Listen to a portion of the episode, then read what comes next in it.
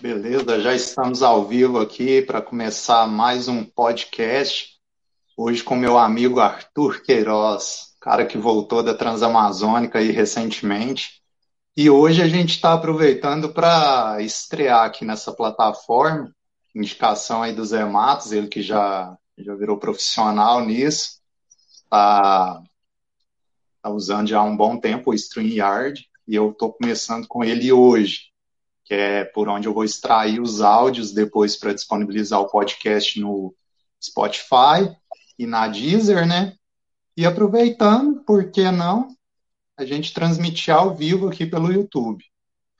Uh, o programa Podcasts, ele tem esse intuito de bater um papo descontraído aí sobre viagens, sobre a trajetória de vida de cada um, e para que a pessoa deixe alguma mensagem, deixe palavras de incentivo aí para quem está começando e compartilhando também experiências com quem já está no trecho há algum tempo, né? Então, para quem ainda não se inscreveu no canal, se inscreva, é logo aqui abaixo. Vamos coordenar aqui os dedos. Né? se inscreva, ative o sininho de notificações e vai dando essa força aí para a gente para que a cada dia a gente traga mais conteúdo no canal, pessoas interessantes, com histórias interessantes que têm muito a contribuir e a compartilhar com todos nós. É, na descrição do vídeo, depois, eu vou deixar os links de contato, tanto do Arthur quanto os meus, é, das nossas mídias sociais aí, para o pessoal poder acompanhar, beleza? É...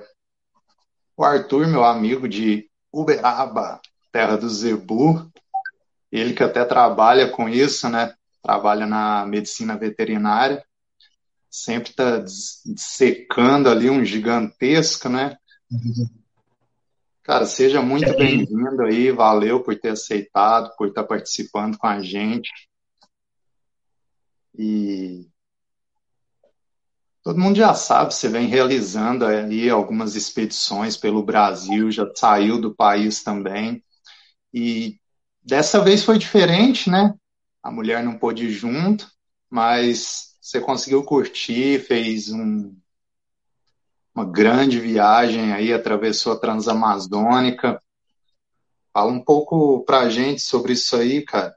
Sobre as viagens no Brasil, aquela ida ao Uruguai. Conta um pouco aí sobre essas viagens.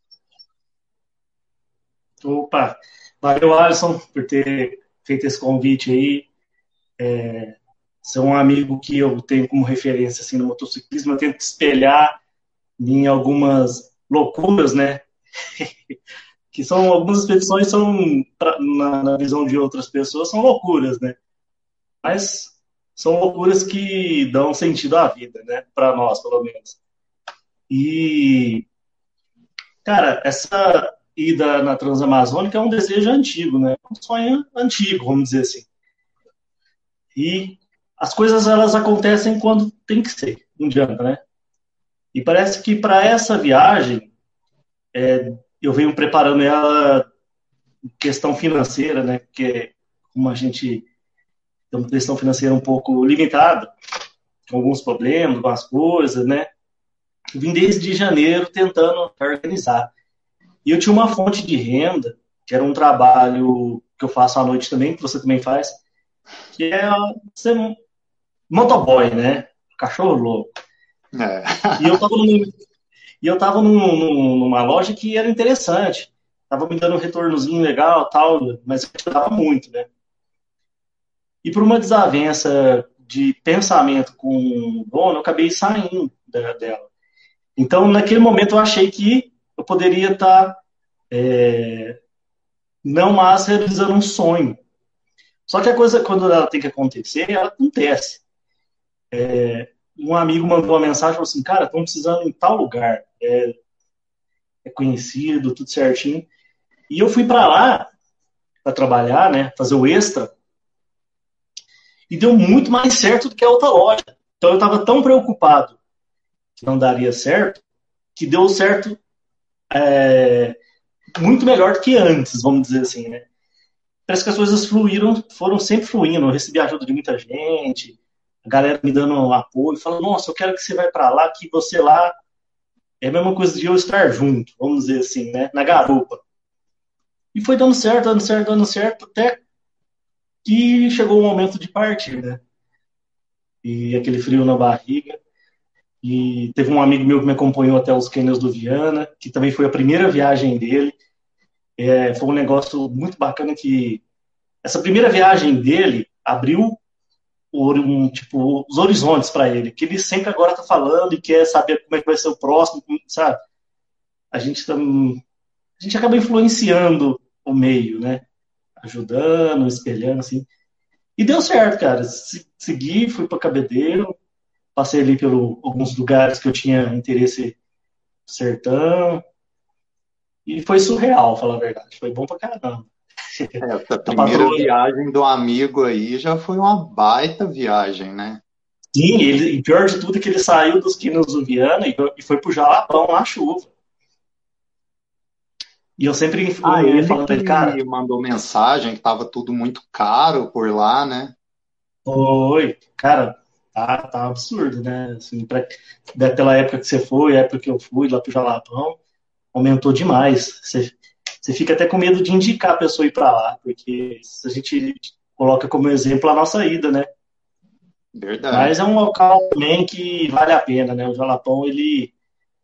Eu não sei te explicar por palavras, mas o sentimento que você tem que você tem para lá, que você descreve no seu livro, é o mesmo. É um local único, né? Uma energia diferente. É, a região norte toda ela é incrível, né? Difere muito do que a gente tem por aqui no sudeste. E aquela vez, eu lembro quando você estava lá no Jalapão, eu até falei daquele posto em Mateiros aí, lembro que você me falou que já tinha um hotel no posto, né? Já tinham construído algumas pousadas, já tinha é, modificado bastante da época que eu Sim. fui. Lá deixou de ser uma cidade sem uma certa estrutura para turismo, né?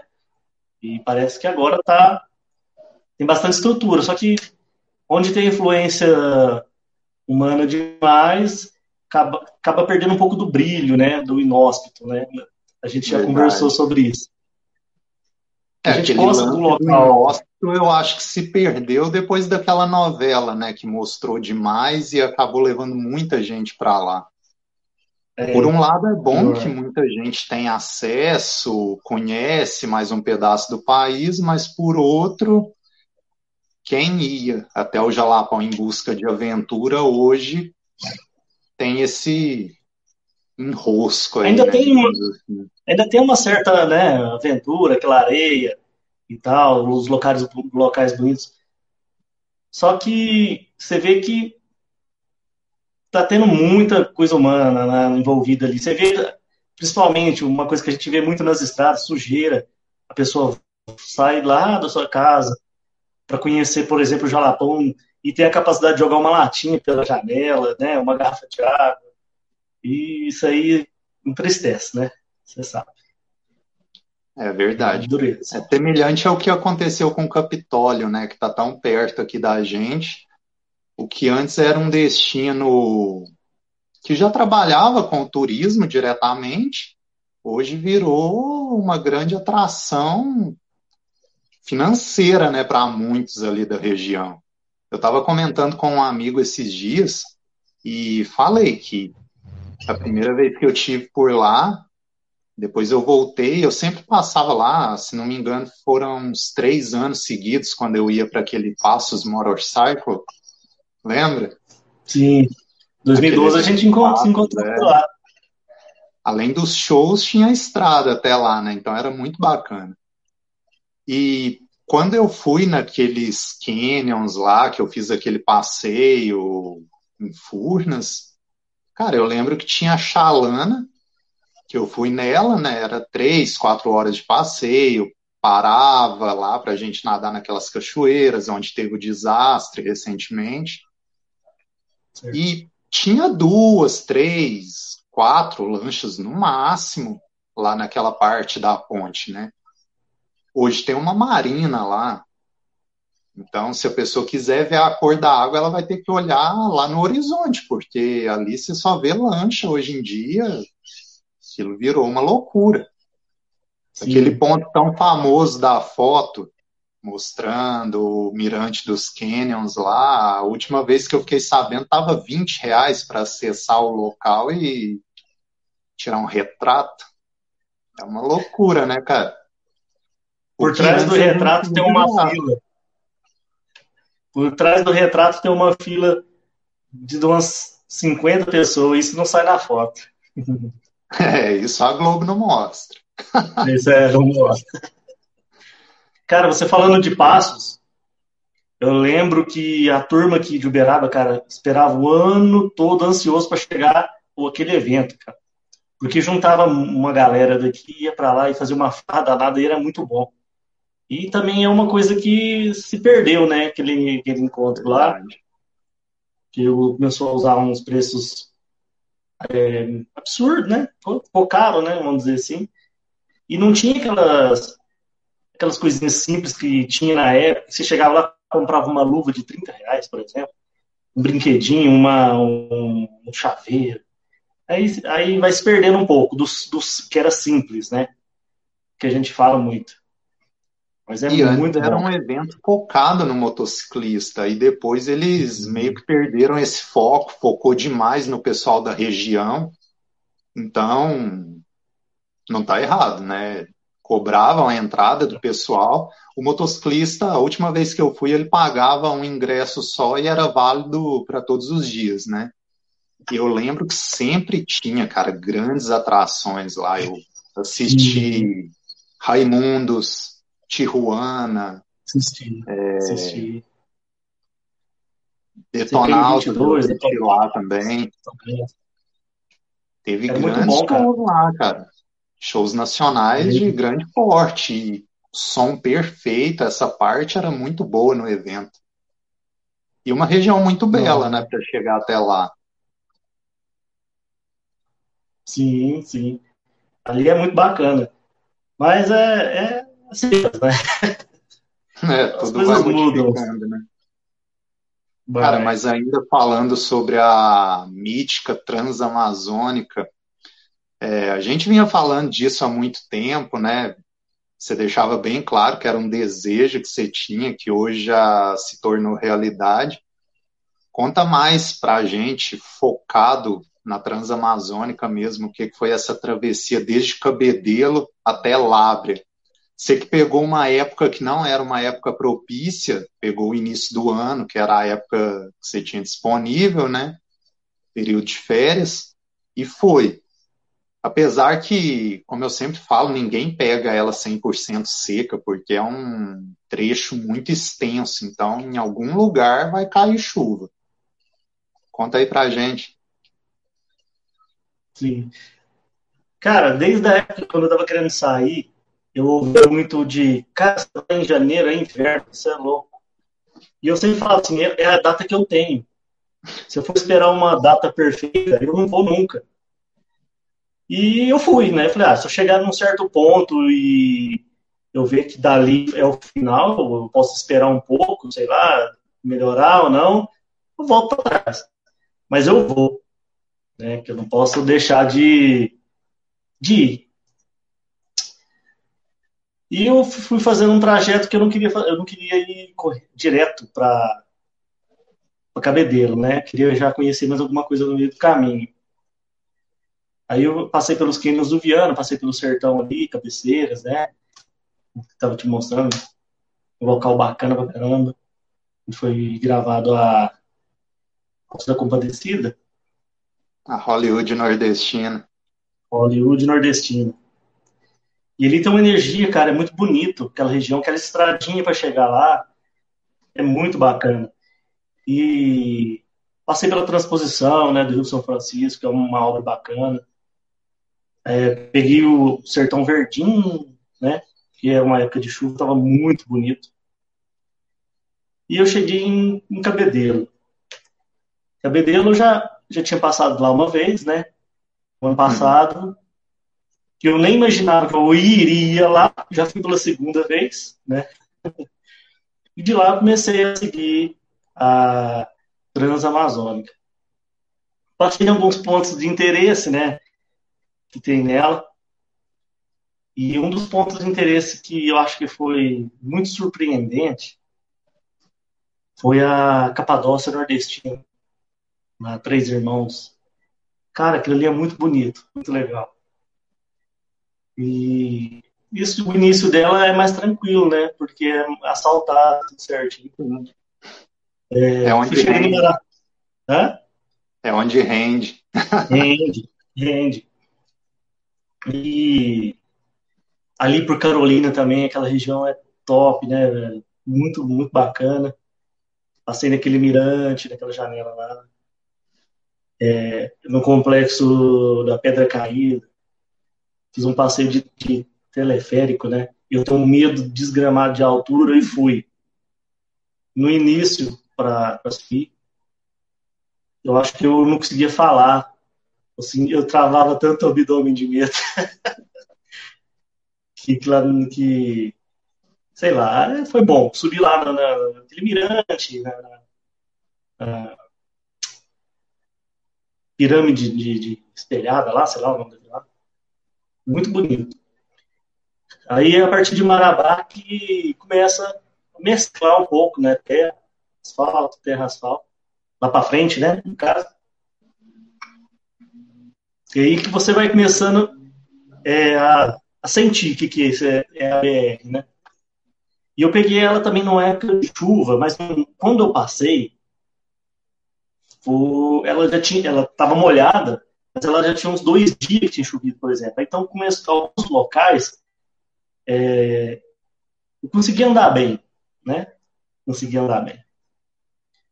E acho que o, o de Taituba ali, né? Tá falando com você, até Jacareacanga, foi um ponto, eu acho que foi mais crítico para mim, não conta de atoleiro, nem nada. Porque a Tenerê, ela passa bem, né, em atoleiro. Tem um limite, né, também. Né? Mas escorregava muito e tinha feito valeta no meio da pista por conta da erosão da chuva. E aquelas valetas, elas são muito perigosas, que a moto escorrega para dentro, né? E tem, a, tem vezes que você está é, seguindo a BR e a valeta corta para o lado que você escolheu de passar. Ele dá uma pancada muito forte. É que ele dá uma pancada muito forte na moto, você sabe, né? Mas deu muito certo, cara. Foi, foi bom, foi um desafio bom. Eu Antes de chegar em Jacareacanga, cara, peguei um atoleiro de noite. Um, meu farol não dava para ver mais para frente, não sabia o que, que tinha. Eu desci da moto, fui andando para ver onde que eu podia passar, né? E tinha um local lá que tava meio fundo, ia dar na, na moto. na beiradinha lá foi, deu certo de passar. E você ali no, sozinho, você não sabe o que tem para frente, porque para mim era novidade, a primeira vez que eu fui lá, né? E a gente transpôs aquilo, foi um frio na barriga, foi massa pra caramba de noite. Porque a, a Transamazônica ela tem um sobe e desce, né? Em certos e... pontos. E a parte que desce, ela tem uns, tipo, uns igarapés, né? Do lado, um, um alagado, sei lá. E aquilo ali enche e corta a pista no meio. Foi o que aconteceu ali. Mas foi muito louco, Chegou cara. Foi muito bom. Oi? Chegou a se deparar com isso? Do Igarapé Cheguei, cara. pegar a pista? Tava, tava atravessando a pista. A água. Ela ficava um, como é que é? Só uma corrente de água passando de um, de um lado pro outro, sabe? Uhum. Eu tenho foto aqui no. Tem um vídeo, eu fiz um vídeo à noite lá. Mas deu para passar, tranquilo, passou. Só que não dava para ver muito além, né? Eu não sabia o que, que, tinha além, isso que era o negócio. É, qualquer coisa certo. no solavanco não é um quebra-mola, é uma sucuri. Pode ser. eu não vi nenhuma. Estava zoando os, os meninos aqui, até conversei com você. Falei assim, cara, aqueles igarapés ali dá medo. Porque você olha para dentro dele, tem um monte de coisa, madeira, não sei o que, não sei o que, umas algas. Até você falou que pode, poderia ser uns, uns monstros lá de dentro. É o que eu te falei, aquilo é bonito, a gente para, fotografa, mas eu não tenho coragem de colocar o pé naquilo. Porque não, primeiro tem aquela parte que se pisar vai afundar, né? Sim. E aí provavelmente o cara não consegue sair de lá. E depois tem o detalhe que pode ter uma sucuri, uma jiboia, um jacaré, monstro. Mas é muito. Realmente é muito bonito. Mas a gente fica pensando duas vezes antes de chegar muito né, para pular lá dentro daquele negócio.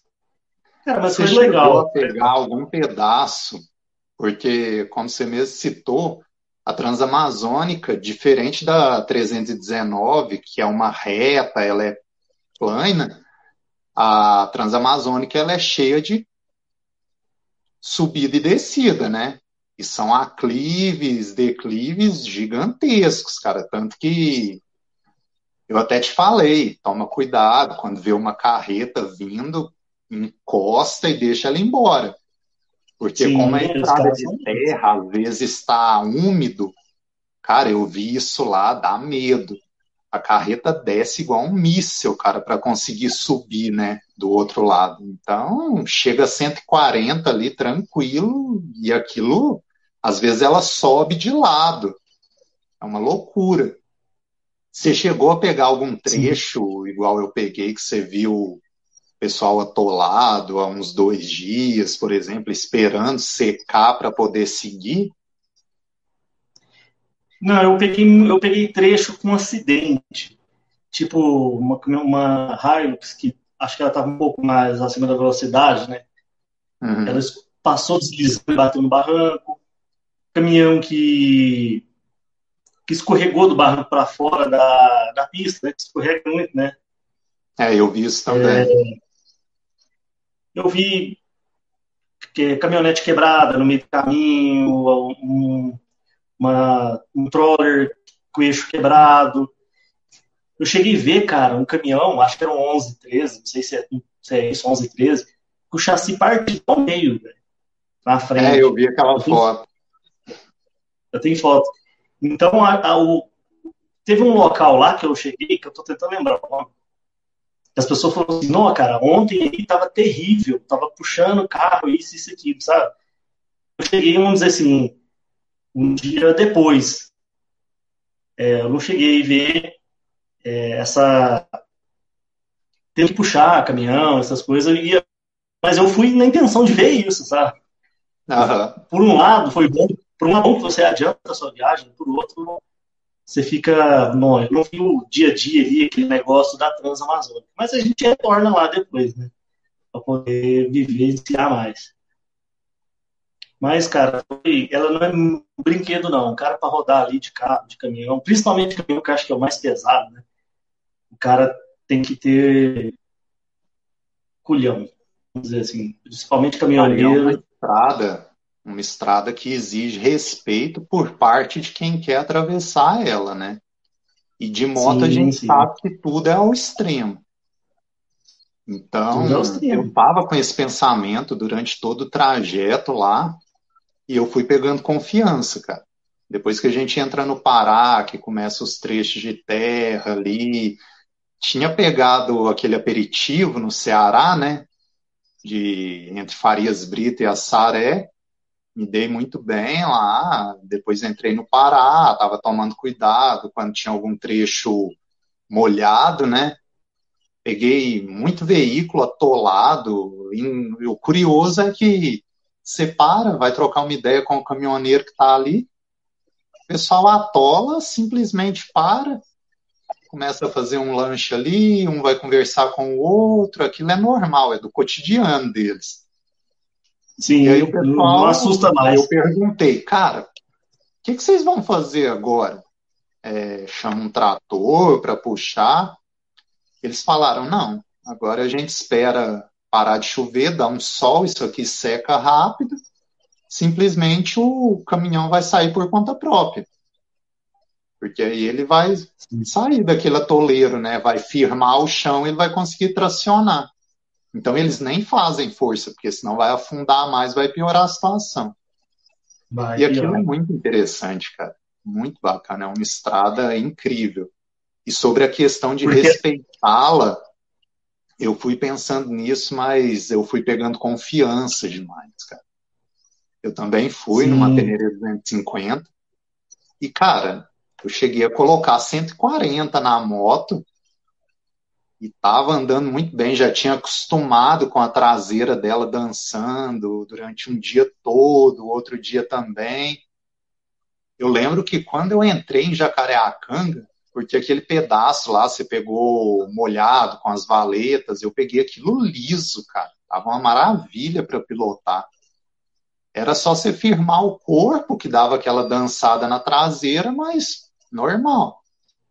Eu lembro que eu peguei daquele entroncamento lá de Jacareacanga e entrei, cara, milhão lá. Abasteci, usei o Wi-Fi, mandei mensagem. Aí eu mandei mensagem para o contato lá de Humaitá. Falei, não, em breve eu tô aí, né? Cara, peguei, vinha milhão de novo para 230. Cara, eu não rodei 5 km seguindo ali sentido Sucunduri, né? Apareceu uma Sim. vala, só que essa ela tava na horizontal, né? E aquilo ali ela pegava a pista toda. A hora que eu vi aquilo já era tarde demais, cara. Eu tava 100 por hora, não deu tempo de pensar em frear, talvez seria até pior. Cara, no que a moto entrou naquilo, ela decolou. E aí ela voou para um lado, eu voei para o outro, fui ralando, virando cambalhota lá. A hora que eu parei, levantei, cara, olhei a moto lá caída, bati as mãos assim no corpo, né? Vi que não tinha machucado nada grave assim, só ralado mesmo. Fui lá. Aí a moto tinha quebrado o manicoto da embreagem, tinha quebrado aquela parte que fica o fluido de freio traseiro, tinha quebrado os retrovisores, empenado o guidão. Aí eu tive que amarrar aquilo cada vez que eu ia trocar de marcha, cara. Eu tinha que levantar, né, e puxar. Toda troca de marcha eu tinha que levantar a manete, puxar ela para fazer a troca de marcha. E assim eu fui até chegar na. Eu peguei a última balsa do dia lá em Sucunduri, e aí fiquei naquela pousada lá que eu te falei, né? Tem um restaurante. Eu acampei do lado. Dona, Dona Flor? Do lado do fundo, lá na, na garagem da mulher. E aí, cara, eu tomei um banho e apaguei. No outro dia de manhã foi tomar café e dar um pulinho no posto de saúde lá para enfaixar a mão que tinha ralado. Na hora eu estava sem luva. E seguir. Tocar com a moto torta lá até uma etapa para dar um jeito nela para concluir e voltar para casa depois. E ainda teve chão até voltar para casa. Eu passei pelo Mato Grosso ali, eu ainda voltei no Pará. Então é uma estrada, cara, que eu sempre digo. Toma cuidado, porque ali não aconteceu nada demais, cara, mas poderia ter dado PT tanto em mim quanto na moto, né? Complicado isso aí. A 230, ela tem certos momentos que ela te dá uma liberdade de você se sentir, né? De você andar mais rápido. Uhum. E ela te tira essa liberdade também. Porque, cara, eu tava, tava de boa, acho que tava uns 50 por hora, meio que numa curva, né? Aquele chão liso, pneu cravudo também. É, parece que ele no chão muito liso, ele não é tão eficaz, né? Rapaz, eu tirei a mão do acelerador, a moto simplesmente a traseira saiu, deu um 180. Ah, é. E eu levei um capote, saí deslizando junto com a moto. Mas é, é isso, cara. O cara que vai para lá e não cai, não, não, não, sei lá. Ela, ela é traiçoeira. Mas é, ou é... o cara foi com muito cuidado, ou então ele pilota demais, né? Porque ali você tem que, não, você tem que manter uma certa velocidade para você poder chegar no destino, né? Uhum. Senão você vai dormir no meio do mato. Porque as distâncias ali E o tempo que demora para percorrer, só precisa uma hora ou outra ser mais exigente, né? Acelerador. Mas ela, é ela tem que tomar cuidado. Porque... Itaituba, né? De Itaituba para frente, o cara tem que sair de manhã de Itaituba. Porque tem a travessia do Parque da Amazônia, ali não tem nada, o cara tem que dormir mais para frente. Sim. E no final ainda é, teve uma é bacana, né? Quando, quando você estava em Humaitá, de Humaitá para Lábrea, ainda teve um presente molhado, né? Ah, rapaz, eu tinha chovido, né? De Humaitá para Lábrea, mas choveu, no outro dia estava tranquilo. Pegou um barro e tal. Na hora de voltar de Lábrea para Humaitá, foi só chuva. Chuva, chuva, chuva. E aquela nata de barro, de, de, de Lábrea até o Maitá. Foi divertido, é cansativo, né, cara? Pra caramba. Eu cheguei sem pastilha de freio, nenhuma. nem de trás, nem da frente. Aí eu consegui lá. Achei só de trás lá em Amaitá e troquei a outra lá em Porto Velho. Mas é uma pista que ela desgasta a moto, cara. É, a minha moto chegou aqui. Você lembra, né, da gente conversar? Minha moto chegou aqui, ela tá precisando de internar no, na mecânica e refazer muita coisa, né? Mas é a marca que fica tanto na moto como no nosso corpo, questão de uma queda e tanto na memória, né? Que percorrer a, a, a 230 foi fantástico. É, eu tenho cicatriz na mão da 230. Ah, não sei se dá para ver aí, dá para ver? O hematoma ainda persiste em ficar. Ainda tá aquele roxo? Caraca. Tá. Esse aí foi do tombo, foi, né? foi do tombo, cara. A moto deslizou e eu meti o bração no chão. E é do nada, do nada. Tá louco. eu peguei de noite também, cara. Teve um, uma queda que fui passar uma vala. E à noite, os faróis parece que não estava sendo tão eficaz, né? não sei se por conta de sujeira, canseira, se eu não estava enxergando. A moto entrou numa vala. Só que aquela, a vala, sabe quando a vala corta de frente? Eu acho que eu não vim tão embalado passar a vala e a, moto da frente entrou na vala e a minha perninha é curta, né? Só a moto não deu pro outro. Saí pulando. Foi no mesmo dia, no mesmo dia desse tombo aqui que é o de Taituba, né, Jacareacanga, que foi, foi dureza. Mas foi bom, cara, foi bom. Acho que foi o dia mais cansativo, foi esse. E voltando de Lábrea para Maitá, demorou um bom tempo por conta dessa chuva, né? Muita chuva mesmo. Muita. Chovia que eu não conseguia enxergar uns 500 metros para frente. Muita chuva. Acho que você nem chegou a pegar o poeirão mesmo, né? Cara, poeira. Eu peguei poeiras que eu considero que é pouca. Mas o poeirão que você vê nos vídeos, né? Aquela poaca brava, não tinha, não. Nessa época, não. Sobe, quando você não Quando eu fui, eu peguei muita poeira, mas ela estava começando. Aí eu lembro que o Genges foi, acho que um mês depois, ou dois meses depois, e eu pensei, nossa, ele vai pegar muita poeira, porque não é época de chuva para assentar aquilo, né? Então aquela poeira que estava levantando, tem 30, 60 dias que tem mais gente levantando aquela poeira. E não deu outra. Eu lembro das fotos, vídeos que ele postou na época, cara, e ele pegou uma poaca louca. Então, a poaca também ela é perigosa, né, cara? Ela esconde. Porque ela esconde. Os buracos. E tem buraco, cara. Aquela rodovia tem locais que tem muito buraco e é muito perigoso os buracos também. Né?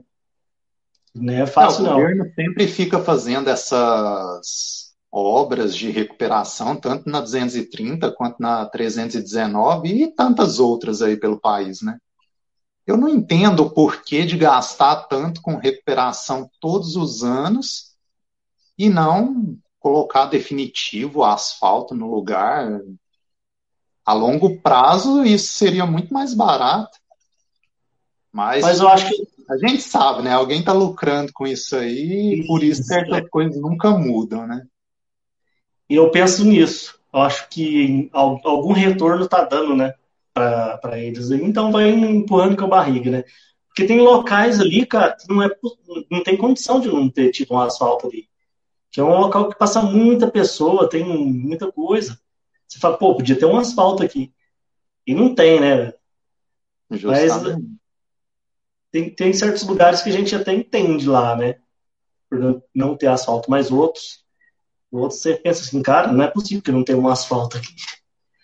E... É, e a 230 ela não tem aquela problemática toda do solo igual a 319. Porque na 319 Sim. existem camadas que necessitam ser feitas para que aquilo ali não se deteriore rápido e acabe de novo, né?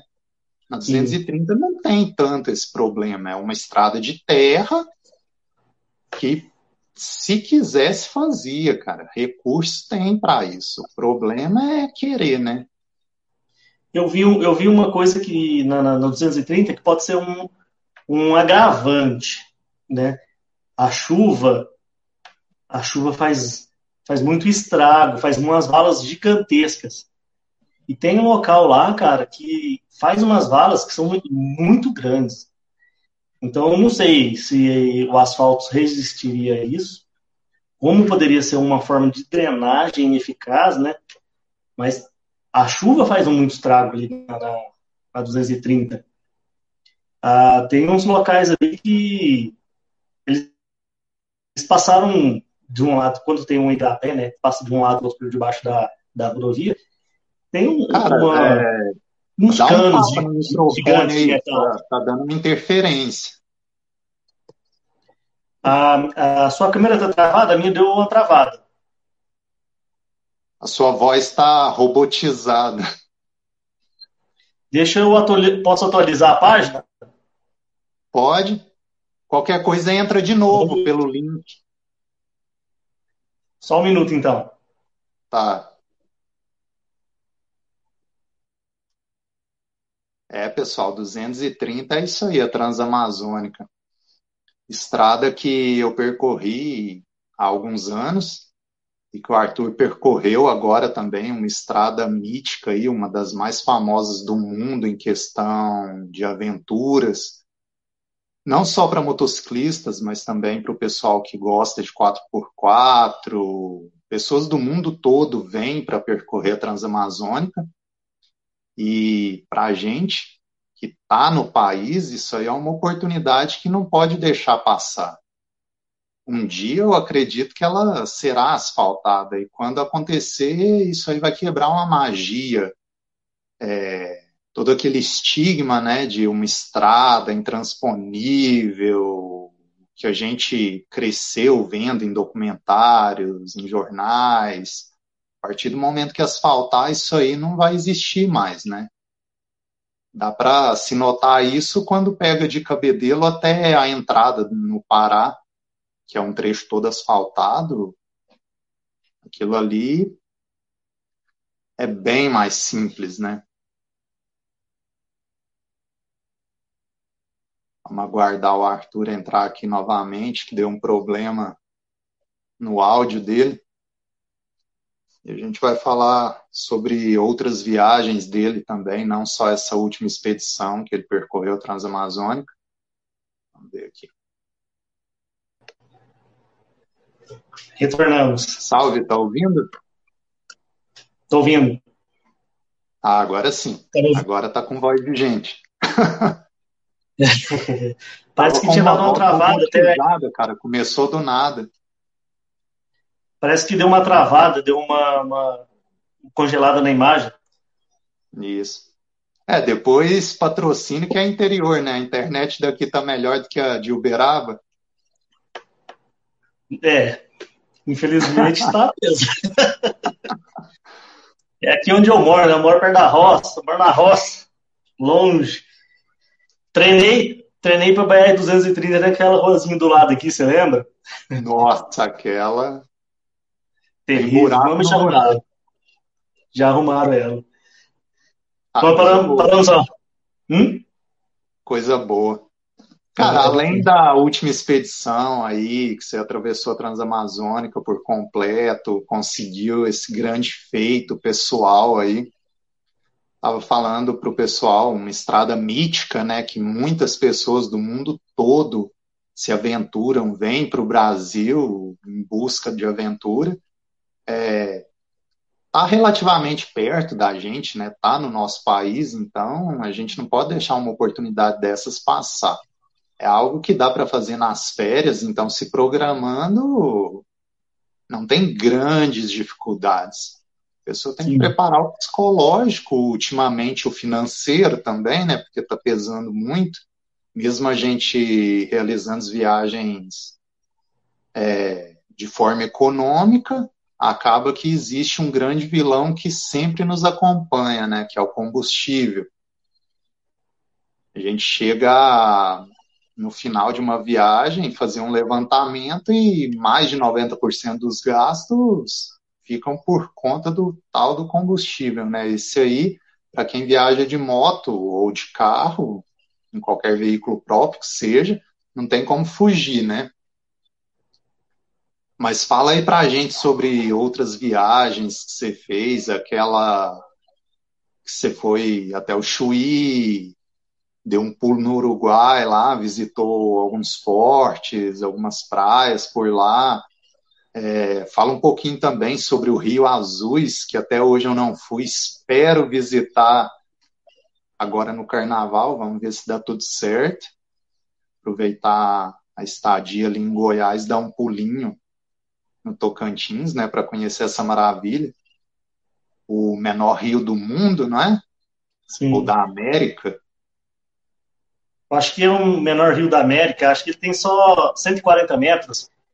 O Rio Azuis ali em Aurora do Tocantins é um local, cara, excepcional. É uma água que você pensa assim, cara, é inacreditável uma água assim. Porque ela, por cima, ela é um azul. Um azul que não, eu não sei escrever. Um, um azul lindo, assim, que você fica olhando e, e se encanta, né? E quando você mergulha com óculos, é tudo transparente. É, não tem a muita coloração, mas se bem que é assim mesmo, né? É água muito boa, uns peixinhos. Ela é muito forte, porque ela nasce bem ali, mesmo no poço. Ela nasce de uma pedra, do lado de uma árvore ali. E ela é forte, ela te joga longe. E ela rapidinho ela morre em outro rio, né? Uma coloração mais escura. E eu sempre falo para a galera que vai passar ali perto conhecer, porque é muito bonito, muito bonito. A entrada, é, a entrada não é tão cara, né? Acho que é 20 reais. É, então é uma estruturazinha lá até boa. Um banheiro para você se trocar, para você poder entrar na água, né? Um barzinho tal, se você quiser ficar. E tem até uma pousada. É, vale a pena quem quer conhecer, é legal. E falando daquela viagem lá, cara, estava saindo de férias com a mulher e a gente queria dar uma rodada em algum canto e ela sugeriu o Uruguai. E o Uruguai foi a primeira vez que eu saí para fora. Não, minto. É, quando eu tinha viajado para Foz, passou Paraguai, Argentina, esse negócio. Mas o Uruguai foi o país que a gente cruzou, né? Inteiro, por inteiro. E foi meio que na, não, não se organizou demais foi no meio do escuro. Foi, vamos embora, vamos, o que, que tem de interessante vamos. Porque eu acredito que organiza, organizamento é importantíssimo, né? Mas de vez em quando você ir no escuro para procurar as coisas também é uma aventura, né? Sim. Foi muito bom. Porque a gente veio descendo pelas serras, encontrou os amigos no meio do caminho, em Florianópolis, né? Até um amigo meu de lá, o André, é, fez um pedaço da viagem entre as serras ali do Santa Catarina. É, passei lá em, em, Torres, naquelas praias, Praia do Cassino, lá encontrando com o Ronaldo lá em Rio Grande. E a Praia do Cassino é um local também que é magnífico, né? tanto nosso amigo lá, o Pablo, percorreu ela e tem muitas histórias, muitas lembranças. Ele tem uns relatos muito bacanas de lá, umas fotos do que ele viu na Praia do E na época, se a gente, é, para entrar no Uruguai basta uma a, a, identidade, né? E foi uma luta, até esse negócio de identidade foi uma luta, porque ah, eu fui renovar a minha, eu fui renovar a minha, que é antigona, né? A minha é muito antiga, né, cara? Não dava para não, não, não dava. E da Daiane já tinha passado um, prazo, mas o dela ainda dava para dar uma tentada, né? Demorou três meses para chegar. Olha aí, absurdo. Três meses. E a dela não chegou. E chegou a data da viagem. Falei assim, ah, vamos embora, né? Seja o que Deus quiser. Viaja, deixar de viajar, que a gente não vai. E desceu. E entramos por Jaguarão. E foi tranquilo, cara. Olhou aquilo ali e tal. E o Uruguai, cara, é um país pequeno, mas é um país muito bonito. Um país bem caro, né? As coisas ali. Mas é um país bonito. É, a gente deu, demos uma volta ali em Montevidéu, passamos, passamos ali nos faróis e tal. Mas eu tenho uma lembrança boa de Piriápolis. Piriápolis, acho que foi. É, vou focar mais nela, porque foi muito interessante Piriápolis. A gente acampou num, num local de frente à, à, rodoviária, que ali acho que parece que é um clube, um, um, time de futebol, alguma coisa assim. E tinha uma galera, porque o pessoal de Uruguai gosta de uma cultura de acampar e tal. E acampamos lá nesse clube, deixamos as coisas lá e fomos para uma praia. Eu não, não lembro ao certo, mas acho que é Praia Grande, um negócio assim. E Cara, foi simples. Pegamos uma toalha, colocamos no banco de areia um pouquinho mais alto, sentou, sentou ali no fim de tarde, ficou vendo aquele pôr sol. Foi um dos pôr sol mais bacanas que eu já vi até hoje. E horário, todo mundo na praia virou pro lado do pôr sol, as cadeiras, para contemplar aqui. E o pôr sol, o sol consumiu por completo muita gente, é, muitas, né? E foram embora da praia. Acho que tava ali já o dia inteiro, tava só esperando esse momento. E foi muito louco, cara. Eu fui dar uma andada nas pedras ali perto de um, de um tipo um local para o barco atracar, sabe? Barco pequenininho, né? Uhum. Eu levei um escorregão na pedra, eu caí de bunda da água. Que Dayane, Daí eu ri disso até hoje, porque só ela estava lá para ver, né? mas foi muito legal, cara. Acho que, não questão do, dos acontecimentos, mas a vibe do dia todo ali naquele local. Foi muito bom. Você tá, você tá me ouvindo aí? Tô. É, quando, é até ela, até... eu fui ao Uruguai, cara, eu lembro que é muito forte essa cultura do acampamento por lá. Eu Sim. lembro de passar por diversos departamentos do país e sempre onde tinha um lago, tinha uma certa estrutura ali gratuita para acampamento, com uma mesa, bancos, né? E locais que realmente chamavam atenção para montar barraca, tudo gramadinho, bonitinho. É um país que, que chama atenção pela organização, né? É pequeno, mas é repleto de belezas. Sim, eu achei, eu achei muito organizado. As rodovias bem, bem, bem organizadas, pelo menos as que eu passei, né? Estou falando do, do, que eu vi. É, tem um, negócio muito interessante que é aquele aeroporto, né, na beira da rodovia, né, uma, uma pista, não é aeroporto, uma pista de pouso, né? Que também é muito interessante. É, aquele Forte Santa Teresa, cara, o que, que é aquilo? É muito bonito, uma, um local de, de, muito bem cuidado, né? Que retrata a história da época e tal. Eu achei muito bom, eu achei muito bonito. E eu ainda tenho vontade de voltar lá, passar em Cabo, Cabo Polônio, né? Passar em Cabo Polônio. Tem um outro local que eu tô tentando lembrar o nome agora, que me deu um branco ah, perto de. Acho que perto de Montevideo. Esse nome. Vamos, vamos, vamos, ah, vamos colar aqui. Vamos Colônia del Sacramento. Colônia del Sacramento, é, isso mesmo. É, ali é, é como se fosse uma Paraty aqui pra gente. Como o quê? Colônia é como se fosse a Paraty aqui no Brasil, né? Ah, tá, certo. E lá é muito bonito, né? Parece que tem muita é, cultura antiga lá, né? E é uma parte ela vai estar tá histórica no... do Uruguai. Muita história. E ela está nos meus planos, porque agora tem o Ushuaia é um local que está no, nos meus sonhos também, né? E nos não nossos. custa nada né? nos nossos sonhos. e cara, eu acredito que, que vai, eu vou conseguir para lá, né? Muitas vezes a gente se questiona se a gente vai conseguir ou não, porque a gente acredita mais no nosso potencial de, de organizar e para poder ir, né? E tá nos meus planos, tá nos meus planos. Aí eu já passo em Cabo Polônio, se der certo, Colônia do Sacramento, e segue reto pela região. Vamos ver quando, né? Não, mas vai negócio, dar certo.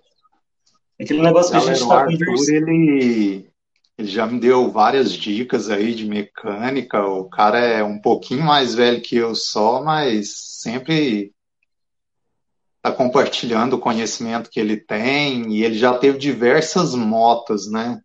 Até Kazinski, né?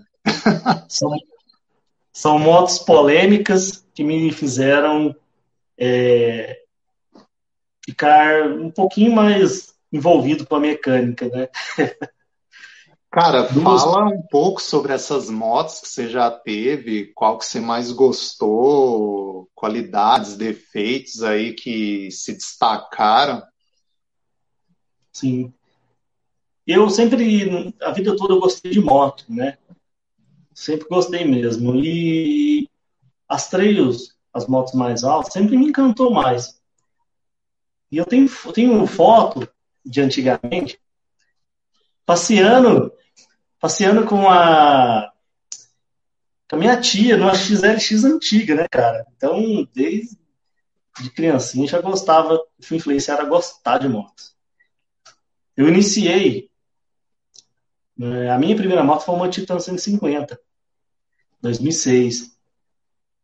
E foi a que eu iniciei essas viagens, que eu, a gente nunca, nós nunca começamos uma viagem longa, né? Mas eu comecei a fazer viagens pequenas. É, e depois dessa moto, a gente estava é, na adolescência, aquele negócio de carro, vou comprar um carro, vou fazer isso, vou fazer aquilo. Eu comprei um, um Fiat Uno. E aí eu descobri que eu não gostava de carro. Né? Vendi esse carro e comprei um outro melhor para ver se realmente era o problema do carro mais simples comprei um carro dividido com a minha mãe, porque lá em casa não tinha carro, ela precisava, e eu acabava que andava mais na moto dela e ela andava no carro, né? Era desculpa. É, não era muito para mim, era para casa, né?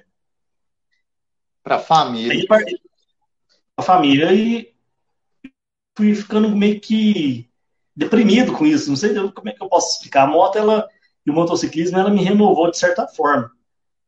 Porque eu cheguei numa fase da adolescência que a gente tem dúvida de tudo, né? E meu trabalho não estava bom, a faculdade não estava bom, o relacionamento não estava bom, essas coisas assim, né? É, é um montante de coisa, não é uma coisa só. E eu vendi esse carro, falei minha mãe, mãe, vou vender esse carro, que é a minha parte, né? Ela, não, tranquilo, vende. E eu fui buscar uma moto, minha primeira moto, assim, que me, começou a me influenciar mais a viajar a longa distância, foi a Comet, Comet GT. Eu achei uma em Brasília, subi, entrei dentro de um ônibus, né? Meu pai tinha uma, na realidade, meu pai teve uma Intruder 250 e uma, uma Twister que eu viajava que eu, que eu tinha esse carro. Mas eu queria uma coisa minha. E eu fui lá e busquei essa moto em Brasília, entrei dentro do ônibus 11 horas da noite, fui lá, busquei essa moto e voltei. Daí então, cara, foi só, só viagem de moto. E uma pessoa renovada, né? Eu tive outra Kombi que eu gostava muito, tinha vontade de ter essa moto mesmo, né? Só que meu coração vai mais para pelas trails, né? Aí a partir do momento que eu comprei a Saara, você lembra dessa verde, né? Eu comprei a Saara, eu tive, eu tive uma XR200, mas ela não dava para fazer muita coisa mais longe, né? Foi uma fase da vida que estava mais difícil as coisas. E a, da partir da Saara, que tem uma história muito louca também, né? Desde a época que eu fui é, comprar, desde que foi vender para pegar Tenerê. Mas se eu fosse falar, cada, cada moto tem um seu pós e contra, né? E a sua parte na história. Mas essa Tenerê agora de que eu comprei atual, eu tenho ela desde 2019, é, acho que ela me influenciou mais. Posso se dizer que ela é a moto que eu mais me aventurei até hoje. Porque eu já percorri quase todos os estados brasileiros com ela. Em dois anos, fiz o passeio no Uruguai e tal, né? E foi muito irada. Essa motinha que não deixa a desejar eu acredito que um ponto negativo dela é um falta um pouquinho mais de força, né? Você vê a diferença aí você andando com a Tornado e com a Teneré, né? Mas é uma moto que uma ferramenta de realização de sonhos. Porque ela me ajudou, ela me influenciou a rodar, a rodar mais e mais e mais e conhecer e ganhar muitos amigos. Então eu posso dizer que essa moto foi a Teneré atual está sendo a que mais tá me a que mais encaixou, vamos dizer, né? A moto cachorro. Massa. Mas tem tem outra moto. É. Hã? Tem uma, uma motinha que eu não citei, né? Que você sabe minha paixão por ela. Ah, é, estão comentando aqui. Acho que não aparece para você os comentários, né? Não, não apareceu não. Mas a ah, Intruder 125. Zoando, depois você vai ver. Quem? A Daiane. Ah, normal, né? Cara, mas a Intruderzinha. O, o Eduardo Intruder sempre... falou que o Arthur da Intruder. É, da Intruder. Cara, passou moto, que além dessas motos que eu citei, já passaram mais outras, né? Mas não tem muita, muita relevância, vamos dizer assim. Mas a Intruderzinha 125 que eu tenho até hoje, é, essa moto entrou moto, saiu moto, essa aqui continua aqui em casa. E é meio difícil eu vender ela, viu? A não ser que a proposta seja um negócio meio, meio saudável na questão de dinheiro, mas não tem coragem de vender, não a Intruderzinha. Ah, é só colocar o Ford nela e vender por 14 mil. Ah, é... Eu lembro desse, desse, desse tópico lá no, no grupo da Intruder. É, Mas é uma moto bacana, é uma moto. Uma motinha que. A partir da, a Intruderzinha é uma moto que me fez, me ajudou muito na questão de fazer dinheiro para poder viajar, né? Então é uma segunda ferramenta de realização de sonhos. Porque ela me ajudou. Porque uma trabalha para que a outra possa se divertir, né? Com certeza, é o mesmo, né? Não é o mesmo caso aí? É, aqui em casa, por exemplo, a CG indiscutivelmente é a que mais rodou aqui na garagem e ela colaborou para comprar a Tenerê, ela que pagou por completo a Tornado. Então, o que as outras fizeram tem uma parcela dela ali por trás, né? E é uma moça que até hoje está trabalhando aí, está firme, é, tem os planos de aposentadoria para ela, mas ainda quero. Eu planejo um dia descer ao Ushuaia com, com a CG e na volta, restaurar ela por completo, deixar ela do jeito que eu peguei, zero quilômetro na concessionária, e aí deixar ela para um eventual passeio por perto, para curtir no fim de semana. Vai ser aquela moto para na aposentadoria poder descansar, né? Para ficar lustrando. Vai chegar o momento dela. É uma moto que ela te, fe... ela te iniciou nesse mundo, né? No motociclismo. Uma vez a gente estava conversando. Não uma vez, várias vezes conversando sobre isso, né? E queira ou não, ela, ela foi uma ferramenta de você continuar realizando ah, os, as suas expedições, os negócios todos, né? É uma moto que, além, ela tem uma importância muito grande, né? Uma ferramenta que te ajudou a proporcionar a realização desses de vários sonhos, né? Com certeza. Não, e outra, a gente não pode julgar porque cada pessoa possui uma situação financeira diferente, né, objetivos diferentes de vida, mas a primeira moto, aquela moto que marcou, dificilmente se a pessoa tivesse a opção, tivesse a condição de manter, eu acredito que dificilmente a pessoa venderia, trocaria por outra, porque uma moto que você teve, igual você falou, tive várias, mas poucas marcaram, né? Poucas foram aquelas que você usou, que você construiu algo com aquela moto. Que é o caso da Intruder, né? A Teneré tá aí, mas você tem muito maior apreço pela Intruder do que pela Teneré. Sim. Sendo que hoje tem... ambas estão conquistando espaço ali na garagem, né? Estão brigando bonito. Não pela uh, uh, cilindrada da Intruder nem nada, mas é porque ela é uma ferramenta que me proporciona os recursos, né?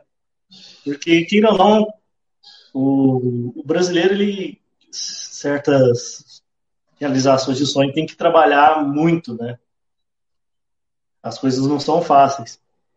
E questão de profissão, essas coisas, cada um escolheu um caminho, né?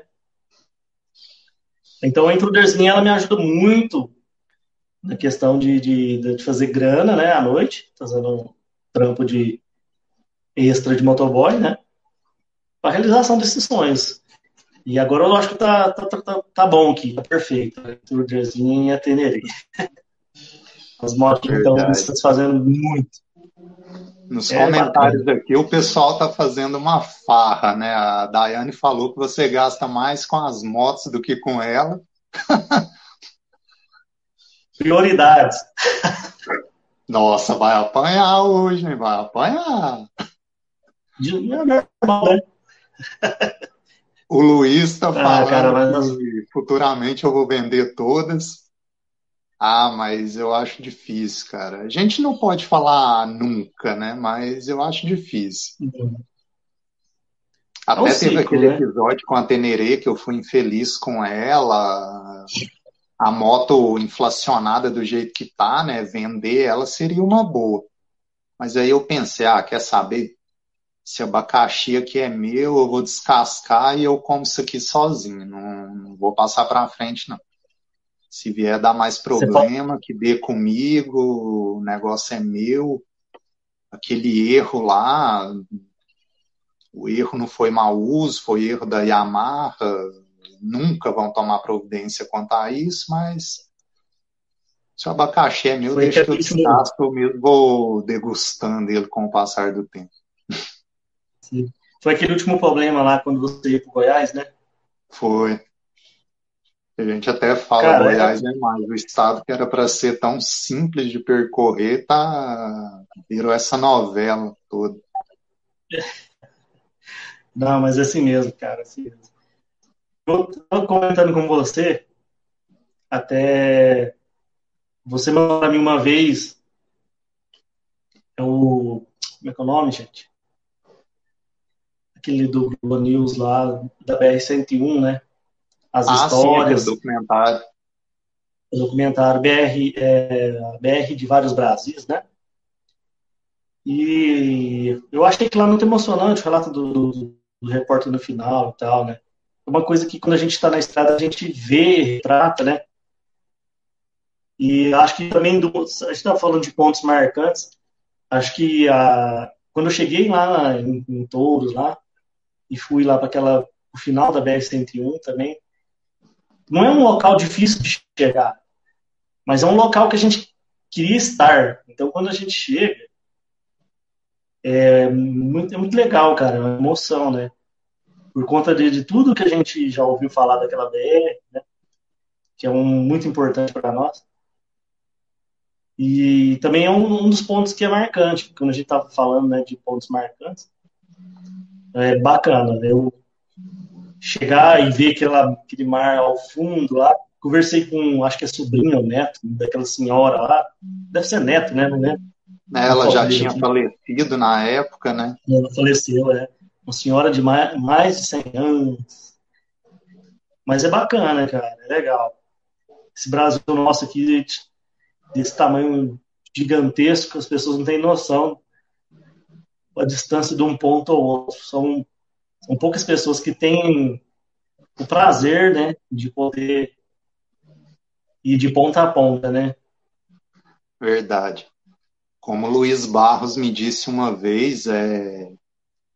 o lugar é um mero lugar, cara, mas a partir de determinados momentos ele se torna um marco. E para a pessoa chegar naquele marco é algo que para ela significa muito. Por exemplo, o Oiapoque. Não tem muito o que, se, o que se fazer no Oiapoque. Vai chegar lá, tem aqueles monumentos lá em Clevelândia do Norte, tem um monumento lá em Oiapoque, ali você vai atravessar para a Guiana Francesa, mas não tem o que se fazer por lá, não tem um diferencial, mas muitas pessoas buscam isso, né? Um desafio pessoal que a pessoa se propõe a cumprir. Eu acredito que é o mesmo que acontece com as peregrinações, né? O que se Sim. passa na cabeça de uma pessoa para caminhar 300 quilômetros, 600 quilômetros, percorrer caminhos mundialmente famosos aí, como Santiago de Compostela, aqui algo parecido que a gente tem, o caminho da fé. Então, isso aí é da pessoa, né? São exemplos de superação que a pessoa consegue atingir e compartilhar com os outros. Isso aí é muito bacana. É, é bacana. São realizações. Né? Comentários né? aqui, o pessoal está na maior farra. Deixa eu ler alguns aqui. O Luiz falando que para ir para Goiás tem que ir preparado, de preferência com uma pop. Hashtag Goiás é mais. Luizão, um abraço, Luiz. Danilo Santana, valeu, brother, por estar tá assistindo aí, acompanhando, ele falando da moto dele, a Ângela, que é a grande paixão. Depois você vai ver, a Daiane tá te zoando aqui. Normal, Há né? diga que seu sonho é uma XRE 300. Não, o seu pior pesadelo de alguém. é o sonho do pai de família, uma areia e uma XRE na garagem e um Peugeot. Pablo que o diga, né? Ele gosta. Ó, Luciano Quem mais mandou aí? Dizendo aqui, não pode esquecer de mencionar o patrocinador que apoiou essa aventura. Ah, Luciano. O Luciano tem uma história muito interessante é um brother meu aí, mais velho, e a gente tira sarro um do outro é, semana toda, né? Ele tava louco para comprar a NC 700 dele, e surgiu um vídeo no WhatsApp de um senhor de cabeça branca que poderia realizar o sonho dele. Só que para isso ele teria que realizar o sonho do, do senhor de cabeça branca. Me pensa se não me exemplar zoado. Mas o Luciano aí comprou a, a moto que ele queria, né, a NC700. Esse, esse mundo aí vai ficar pequeno para ele, ele vai acelerar bastante. Um cara gente boa. Show. Um dia, quando você estiver por aqui, Alisson, vou dar um jeito de da gente se encontrar aqui com ele. É a hora que voltar em Uberaba tem uma galera aí para conhecer. Inclusive é, o Gary Louco. Dá um zoom para nós aqui. Dá um zoom para nós. O Gary é um cara bacana, você vai conhecer. Ah, o Lucas Mendonça né? falando que os igarapés são sinistros. Roberto Isso. Silveira aí falando que o Germani comprou quase o terreno todo lá dos canyons do Viana.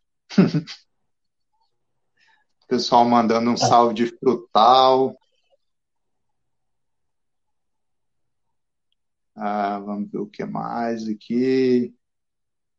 Pessoal mandando um abraço, falando que curtiram a bandeira do Leonard Skinner de aqui. É isso aí. Tem uns meninos rondeiros aí que não pediu o seu boné para eles, não? Valeu, galera. Valeu todo mundo que está acompanhando aí. Deixa eu puxar para o final aqui. Cara, eu gosto de ouvir sobre aventuras antigas. A gente tem praticamente a mesma idade, então não vai remeter a áureos tempos aí de quando tudo era terra, quando eu mudei para cá, isso aqui tudo era mato. Não vai ter isso. Eu tive que pular um jacaré. É. Mas me fala aí, cara, sobre as aventuras, aquelas que te moldaram. Quando você falou, não, é isso aqui que me agrada, é disso que eu gosto, eu vou querer esse tipo de experiência para a vida toda. Eu não vou querer parar de viajar porque eu me encontrei viajando. Cara, é, cada um tem uma forma de ir crescendo, né, dentro do motociclismo, se moldando, tendo uma forma de viajar, né, porque ninguém consegue viajar igual o outro. Nem na disponibilidade de tempo, de, de dinheiro, é, questão de saúde, é, né? Mas eu, o meu amadurecimento com a viagem, cara, tem hora que eu fico pensando e falar, não, foi tardio, podia ter feito isso mais novo. Mas não foi tardio, foi no momento certo, né? Eu comecei com pequenas viagenzinhas e tal. E é aquilo que você tem em volta, como exemplo. Eu, na época que eu tinha em volta como exemplo, é, eram outras pessoas motociclistas, né? Só que nenhum aventureiro de, de longas distâncias, de, né, percorrer assim uns locais. E eu acho que eu posso dizer que de uns quatro anos para cá que eu acho que eu amadureci um pouco, venho amadurecendo com o tempo, um formato de viagem, né? Que é essas longas distâncias, que é aproveitar mais os dias, porque a gente começa a viajar uma semana, depois 10, 15, 25 dias, e na hora que a gente vê, cada vez a gente quer mais, né? É... Cara, tem muito local marcante. Acho que cada ponto no Brasil que, você viaja, cada lugarzinho tem um ponto que é mais marcante, né? Eu já te falei que o do Jalapão um local para mim que foi muito marcante, porque acho que foi uma das primeiras vezes que eu saí para uma trip. Não é uma coisa tão difícil, né, cara? Vamos dizer assim é, que eu saí para um local que eu tinha que desafiar a natureza, na areia, vamos dizer. E a Daiane foi na garupa, a gente foi numa data chuvosa, foi um brother de Belo Horizonte comigo. Não foi fácil, mas também eu não sou de desistir, né, no meio do caminho. E muitas pessoas no meio do caminho, do Jalapão, por, exemplo, já desistiu. Colocou a moto num, num, numa carreta, num, caçamba de uma caminhonete e voltou para trás, né? Eu já vi alguns vídeos assim e relatos. Mas a gente vê um ponto, assim, que é marcante, tem vários, né? Mas, assim, um momento que te moldou, isso aí provavelmente aconteceu em tempos mais longínquos, né? Você chegou a morar no Mato Grosso do Sul, né? Como você já comentou comigo. Sim, tem muito. Meus dois irmãos nasceram lá. Porque minha família, o pessoal sempre gostou de, de pegar o carro, viajar, ir num lugar, ir no outro, né? Mas eu, eu vou. O que me moldou assim, a querer mais a viajar foi em 2013, quando eu fiz meu. 2011. Foi 2011 acredito que foi 11, 12, alguma coisa assim. Uhum. Eu peguei a motoca e sem nada, sem saber de nada de viagem longa, né? viagem pertinho a gente faz uma, umas trouxinhas na baú, vai e volta, né? Que hoje em dia eu vejo que, que uma certa desse tipo de viagem não é longa, né? Mas eu saí daqui e fui para Florianópolis, cara. Acho que foi o início de tudo, vamos dizer assim, dessa vontade de, de ficar na estrada. Porque tem várias coisas envolvidas, né? Mas eu peguei e fui para Floripa e voltei. Foi uma primeira viagem que posso dizer que foi acima de mil quilômetros, né? Que mudou muito a minha forma e minha vontade de fazer as coisas. E aí você começa com uma viagem de mil, né? Que foi essa, mil e pouco, né? Você passa por uma de dois, uma de três, uma de seis e meio, e chega no ponto de rodar um, igual eu rodei 11 e 700. Tem gente que roda muito mais que isso. Mas eu estou falando da minha vida, né? E a gente vê que você fazer uma de 15, uma de 20, uma de 30, você, você, você faz, né? Basta o organizamento, o tempo, o dinheiro, essas coisas. A gente sempre quer mais, né? Verdade. E quando a gente nunca chega reclamando de uma viagem. O dia que você chegar reclamando de uma viagem, totalmente, aí você tem que repensar se você gosta disso mesmo, né? Não sei. Inclusive, assim. nessa viagem para Floripa foi quando aconteceu aquele incidente com a Comet, não foi isso? Não, esse aí foi em 2013. Quando eu retornei para lá com mais dois amigos, né? E escolham bem seus parceiros para viajar de moto. Teve uma, uma muito, algumas desavenças, né? Coisas que vão desgastando e tal, vão te consumindo a sua energia. E num certo momento lá eu acabei acidentando de moto, né? E, e por sorte foi só um prejuízo material, né? Mas tudo isso, cada vez que a gente sai da estrada, a gente aprende alguma coisa nova e, e como se portar. E eu tenho uma frase que um cara lá da, do guincho foi pegar minha moto fala, que eu lembro até hoje, que se vá os anéis e fiquem os dedos, né? Que a moto é uma coisa que a gente depois vai lá, compra outra ou conserta. E a vida ou, ou um, uma sequela maior na, no corpo relacionada a um acidente, isso aí não tem preço, né? Verdade. E são nesses momentos que eu acredito fielmente que se molda o motociclista, o aventureiro. Porque enquanto a pessoa parte para uma viagem, para uma aventura, seja do tamanho que for, enquanto está tudo certo, paisagens lindas, momentos maravilhosos, tudo correndo como planejado, de forma agradável, é muito fácil. É tudo alegria, né? Agora, a partir do momento que tem um problema mecânico, acontece alguma coisa, situações extremas como é, um assalto, alguma coisa do tipo, situações climáticas, tragédias pelo caminho que passam perto daquele aventureiro, ou até mesmo acidentes que, que acontecem com a pessoa, né?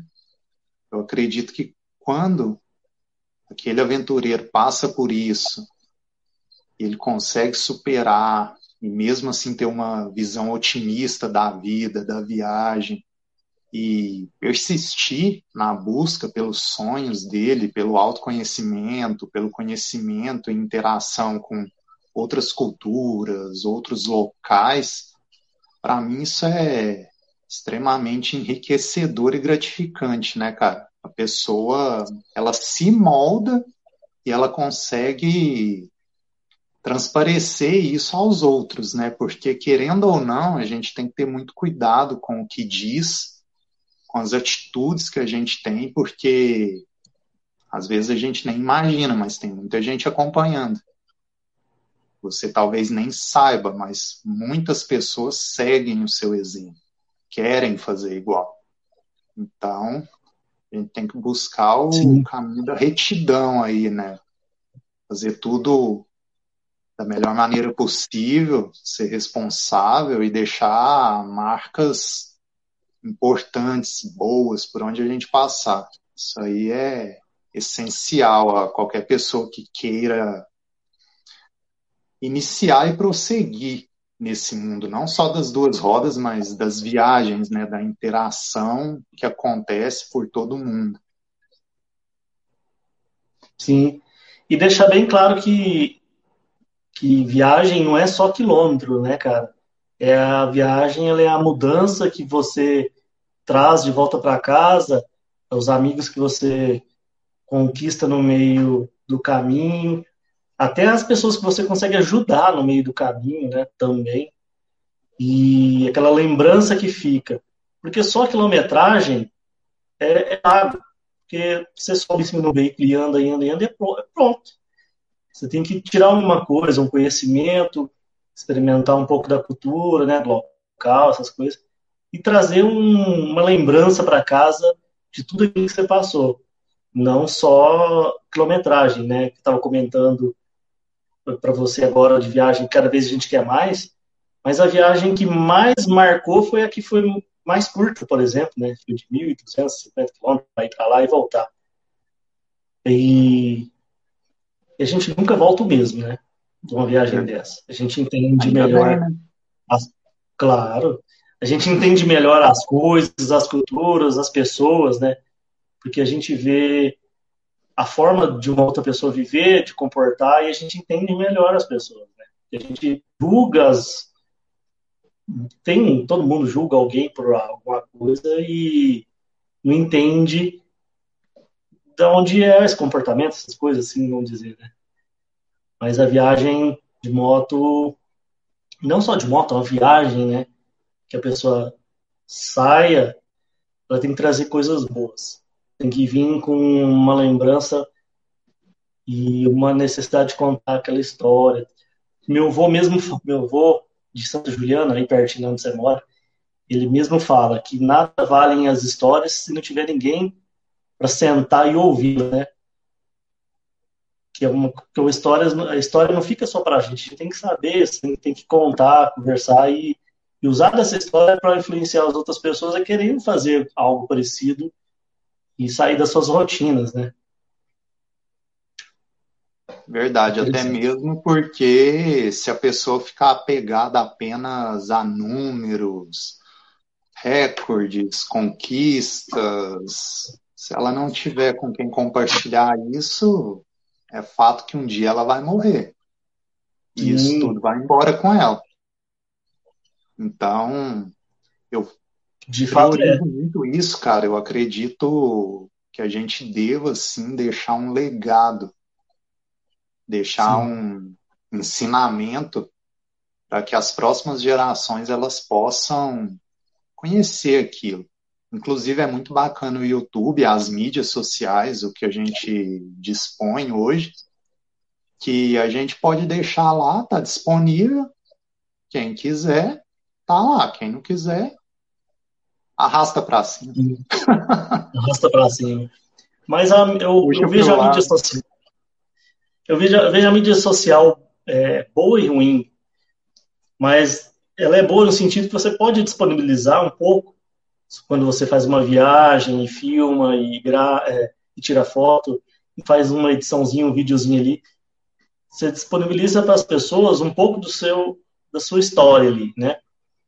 Eu vejo ruim na questão da pessoa querer fazer propaganda demais, fazer todo mundo querer engolir aquilo, né? A gente, nós mesmos já conversamos. Mas eu vejo muito a mídia social muito importante. Até converso muito com você e falo, cara, você tem muita história, você tem que relatá-la.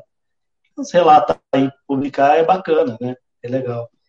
E esse trabalho que você está fazendo aí também é, é sensacional. Eu acho que está sendo bacana né, o formato de entrevistar e ouvir as outras histórias. Tem muita pessoa que, que tem muitas, muitas entrevistas com muitas pessoas que tem muita história muito bacana, a forma de contar também, né, a, o acontecimento, aquela a gente filmou a história lá do, do Aranha, né, que estava viajando com a mãe dele, que lá foi, foi marcante, foi muito bonito. E é legal, cara, é legal.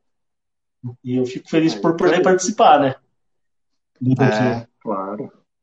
Cara, fala mais um pouco aí sobre a sua trajetória de vida, porque a gente está lidando com um ser humano, né? Não só um motociclista, não só uma pessoa que atravessou a Transamazônica, percorreu diversos estados do país. Fala um pouquinho aí do que foi e é ainda a sua trajetória, como que você faz para custear essas despesas, né? porque infelizmente a gente ainda não é bancado, né, para viajar, para fazer o que gosta. Feliz daquele, né, que que ganha para isso. Mas infelizmente Sim. a gente vive a realidade de bilhões e bilhões aí por todo mundo, que tem que ralar muito, que tem que abrir mão de diversos momentos de diversas curtições, produtos, a gente tem que economizar para realizar algo maior, né? E é o Sim. que realmente condiz com a realidade de, digamos aí, 99% da população. Cara, eu sempre. Cada um tem uma escolha, né? Assim, uma prioridade eu deixo de ter, eu deixo muito de fazer, de ter certas coisas para priorizar um passeio lá de viagem, sabe? Assim, falo muito com, com algum amigo ou outro aí que é o meu décimo terceiro, por exemplo, que eu sou queiro não assalariado, trabalho numa empresa privada e igual a maioria dos brasileiros, né? Não tenho nenhum investimento que me dê um retorno e eu faça que eu possa abandonar tudo não sou aposentado, nada, né? Sou, sou um brasileiro normal. Então eu digo que eu uso meu 13 terceiro para viagem, já deixei bem claro assim, não é lá aquelas coisas, mas é uma inteira, né? E do decorrer do ano eu sempre faço um serviço extra, né? Que é o que a gente trabalha como entregador, motoboy, essas coisas. Você sabe como é que é a importância, a importância e a dificuldade disso, né? E é a forma que eu vou cada mês separando um dinheirinho e guardando. E eu faço um, um junto dessa terceiro, junto férias, deixo de comprar aquela calça jeans, deixo de comprar aquele tênis caro, deixo de trocar o celular todo ano. E que é a minha prioridade, né? Cada um tem a sua. Para chegar num valor no fim do ano para poder viajar é assim, né? Não tenho muito luxo, sei lá. Devagarzinho a gente vai fazendo. Eu acho que não é muito diferente da forma que você faz também, né? E juntando dinheirinho das entregas, e guardando, e economizando, e fazendo aquelas coisas todas. E é, é, é aquele negócio, né? Viagem para nós é um investimento, né? um investimento pessoal muito grande. É, a gente gasta um dinheirão com moto, mas não tem coragem de gastar um dinheirão, por exemplo, com celular, né? É, um dinheirão com um tênis, um negócio assim. Mas é, é, a minha, é a minha forma, cada um tem uma forma, né? Sempre trabalhando o máximo que der. Tem hora que a mulher até reclama, né? Fala, pô, não fica em casa. Mas ela também tá trabalhando bastante, a gente viaja junto, né? Essa viagem que eu fiz sozinho, e. Gente, eu vou te contar uma história. Essa história que a Daiane. A Daiane então, muitos amigos sabem. Acho que eu até já te contei, mas eu vou contar aqui. Você tá vendo esse capacete aqui, ó? Esse aqui, ó. Uhum. Esse real.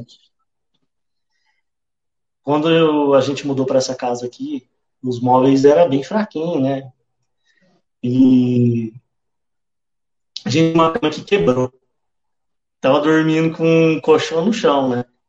E ela começou a juntar uma grana e eu também poder comprar uma cama, porque eu não, não gosto muito de chegar lá e finan... dividir essas coisas. Eu gosto de juntar o dinheiro e ir lá e comprar, né?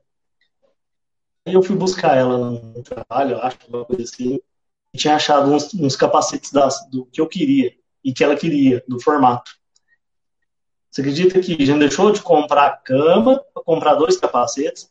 Saímos da loja um cara feliz, assim, né? Segurando a caixinha do capacete, feliz. Assim, olhou um pro outro assim, porra, não vai dormir no chão, mas pelo menos ele tá com um capacete novo. mas é assim, cara.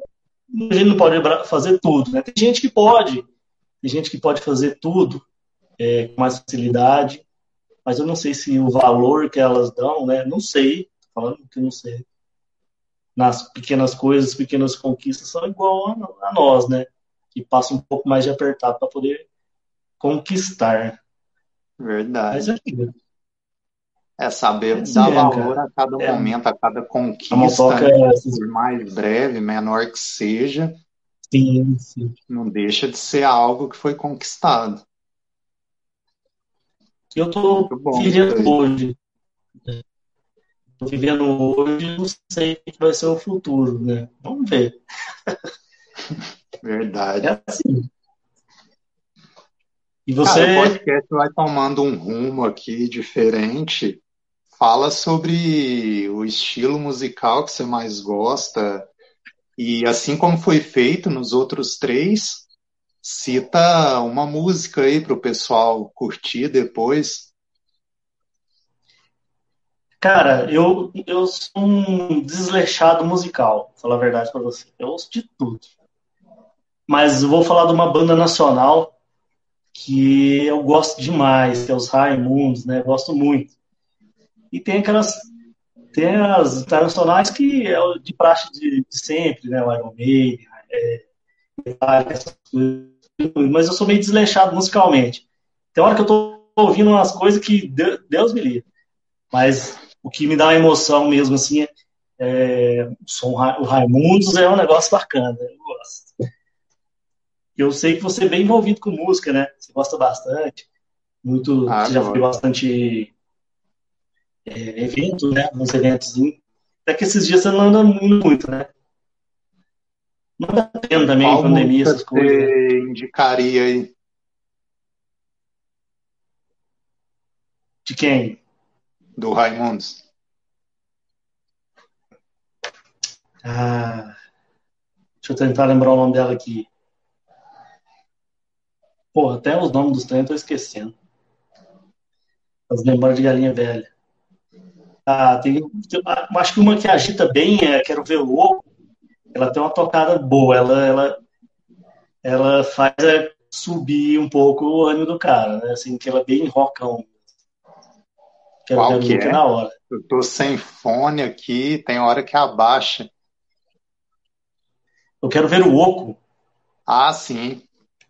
Show, cara. Aquela música, acho que é uma música que, que, Aquela música. Deixa eu lembrar o nome de uma aqui. Tem uma que eu gosto, cara. Deixa eu lembrar o nome. Eu quero ver o louco, eu sei que é muito louca, né? E tora, tora, tora, da né? Transamazônica, né? Próximo ali de Cabedelo, em João Pessoa, tá o famoso Marco, o puteiro. É o da Agora não é puteiro, de João Pessoa. É o motel Roda Viva. Onde o, é, o Bressante, né, o tio do, dos meninos, levou ele lá, né? Para ser homenageado. Cara, e não parece que não é Bressan? na música.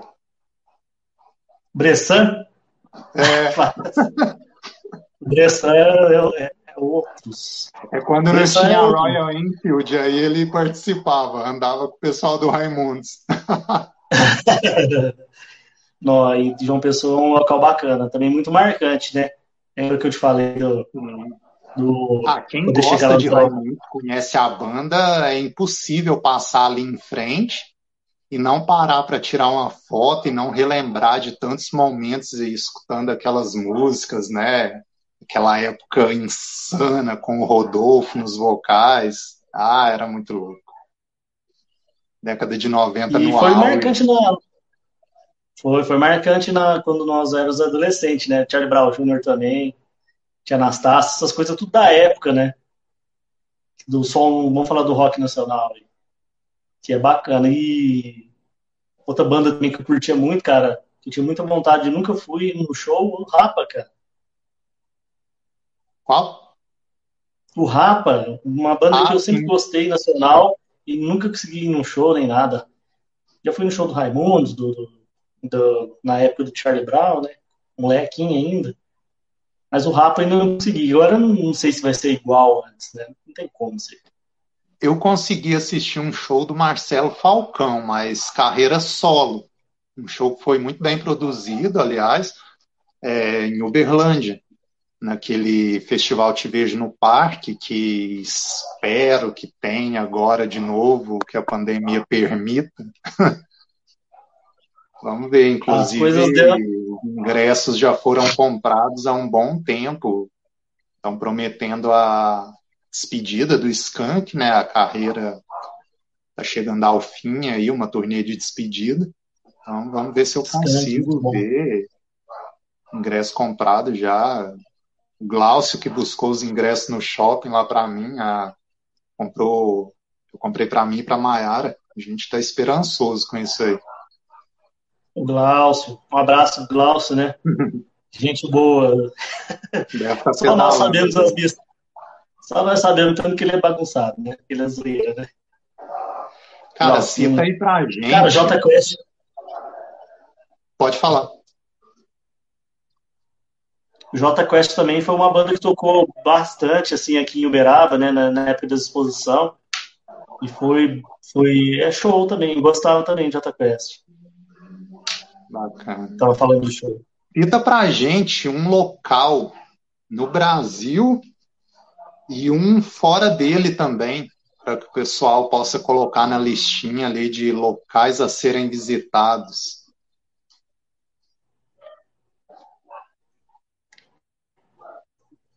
Cara, vamos citando perto aqui, Uruguai é um local que, que eu indico, né, um passeio rápido ali, dá para uma semana, você consegue andar bastante, é um local bonito. Eu achei muito bonita a vibe, né?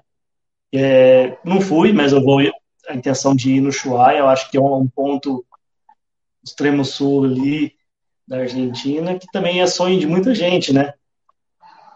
Vamos fazer as, a, aqueles pontos mais tranquilos de se conhecer, que é o deserto do Atacama, né, Salar de Uyuni, são locais também, acho que está no sonho de muitas pessoas, né, é, eu tenho um sonho muito grande de andar pelas Cordilheiras dos Andes, descer a, a carretera austral, né, que eu acho que ele, é, pelas imagens, pelos vídeos das pessoas que já passaram lá, é um local extremamente bonito, né, eu acredito que tem muitos países, igual a Venezuela também tem alguns pontos legais, mas está complicado poder ir lá, né? De Colômbia, não, tem muita coisa bonita, mas dentro do Brasil também tem coisas bonitas, mas acho que, que essas viagens para fora, assim, tem uma vibe, um negócio diferente, né? Por você estar fora do seu sua zona de conforto, você não sabe o que, que pode acontecer. Né? Porque toda vez que a gente atravessa uma, fron uma fronteira, sempre uma dúvida fica ali, né? Porque você está parecendo que você está em território é, reconhecido, né? A gente não conhece ainda. Mas tem muita coisa, cara. Se a gente parar para analisar assim e ver, tem muito ponto legal. Acho que aqui na, na América do Sul que tem muita coisa a se fazer. Né? Mas esses pontos são legais, ainda quero, quero começar a, a conquistá-los, vamos dizer, né? É isso aí. escrever, escrever as histórias. Agora já estamos aí com uma hora e 38 minutos de podcast. A gente vai encaminhando para o final. E aí começa aquele bombardeio, né? Um jogo mais rápido. E para começar, cara, é, o que eu sempre digo, durante a adolescência, a juventude, a gente tem diversos sonhos, né? Isso aí é inerente ao adolescente, ao jovem. E muitas vezes esses sonhos, eles ficam distantes da realidade, né? Chegam a beirar a utopia. Você acredita que aquele jovem do passado, ele se orgulharia do Arthur de hoje? Ah, cara, eu acho que sim.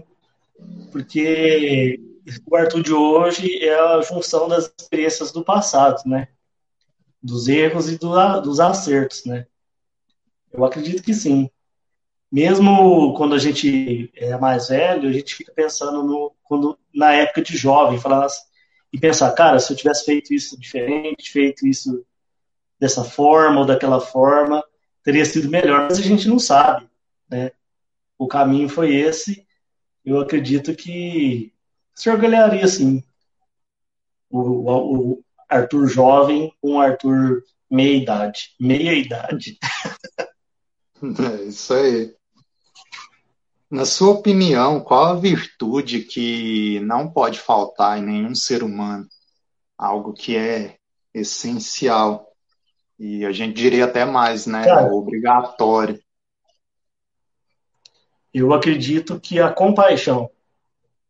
A compaixão, a pessoa que não tem compaixão com, a, com, os, outros, ou com os animais, ou simplesmente uma besteira que seja, acho que a compaixão, ela, quando ela falta, né, nas pessoas, isso de forma, eu vejo como um ponto negativo, né? A compaixão é um, uma coisa muito séria.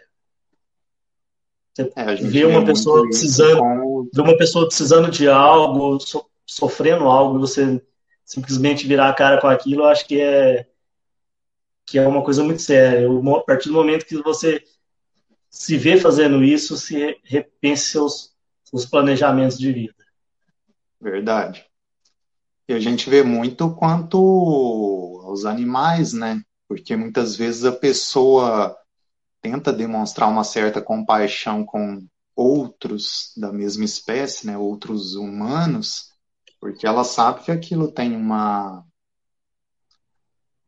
é, quando ela faz algo, aquilo tem uma consequência, né? E aí muitas vezes a pessoa pensa que com o animal não. Então, ah, eu, compaixão às vezes já... falta por parte do ser humano quanto aos os bichinhos, né? Que a gente gosta tanto. Até viajando, a gente sempre tá com um cachorrinho por perto, o bichinho vem ali só querendo um carinho, faz bem para ele e para a gente, né? Cara, eu não sei se todo mundo é assim, mas quando eu tô viajando de moto, tudo quanto é bicho que eu vejo, eu vou lá sassaricar com eles. é uma coisa minha, quem eu, eu gosto, porque eu gosto muito, sabe? Trabalho já na área há muito tempo e é uma coisa que, que eu gosto, vamos dizer assim, né? Eu acho que a compaixão com os animais também é muito importante, né? não só com as pessoas, né? Com tudo, né? Verdade. Né? É, eu penso da mesma forma. Só não agradei muito de um bezerro que uma vez pulou em cima de mim com moto e tudo. que lá faltou é. compaixão da parte dele. Faltou, faltou. Ah, ele foi, eu, eu, ele foi te dar um abraço, mas foi um abraço meio pesado. Cara, se tudo se tudo acabasse hoje, você se daria por satisfeito? Ah, cara, não, é uma pergunta meio difícil de responder, né? Porque eu tenho tantas vontades ainda na vida de fazer, de conhecer, que talvez eu ficaria insatisfeito por conta disso, né? Por deixar algumas vontades para trás, né? Lugares a conhecer ainda. Mas eu ficaria satisfeito também no caso de eu ter conhecido bastante coisa, ter dado uma volta, né? E ter sido. Não sei, é meio difícil, é meio difícil. Mas acho que se tivesse. Gratidão, se acabasse né, hoje. Viveu, mas manteria a vontade de ter conhecido muito mais. Bem mais, bem mais. Eu acho que ainda falta muito ainda. Tem muito. É, como Tem diz muito. o Luiz, é, talvez umas 10 encarnações aí dá para matar a vontade. é, vai ter que ser umas 10. Tomara que, eu, que na próxima venha com vontade de se aventurar também, viu? Que é, é. bacana, é bom. Cara, é normal para quem viaja durante. Bom, acredito que seja normal, isso pelo menos o pessoal concorda e fala que é mas eu mesmo, quando estou viajando, tá na metade daquela trip ali, ainda falta bastante para concluir, eu já estou imaginando, planejando mentalmente uma nova, né? Já está realizando um sonho e já planejando outro. Tem algum spoiler aí do que seria uma próxima viagem que já está quase meio que certa, assim, o que seria uma... a próxima? Deu uma travadinha aqui, mas eu entendi a pergunta. Cara, a... eu vou focar, eu foco em, faço dois planos, né? Mas acho que eu vou focar para que na próxima trip seja, seja o Ushuaia mesmo. Porque a gente vai colocando aquilo como, como vontade e ela não passa, né? Vamos, vamos ver. A Daiane também está com, com essa ideia na cabeça e vamos trabalhar para isso, juntar uma grana. Eu tenho que restaurar a moto, né? Porque ela está acabada, né? Com a 230. Mas eu acredito que eu vou, vou pretendo pretendo ir para o Chuaia nas minhas próximas férias. Porque como a gente não pode fazer várias viagens por ano, né? É uma por ano, pelas condições, condições de trabalho, tudo, né? Tem um ano aí para trabalhar para poder descer para o Chuaia. Vamos, vamos, vamos analisar isso, vamos ver. E no meio do caminho aí, dando uns passeios por dentro daqui, por perto, né? Cara, em toda a sua vida, o que, que você considera que seja mais valioso? A família, né? A família, pai e mãe. Eu vejo que a gente sai numa expedição dessa e sempre pensando aqui na família, né?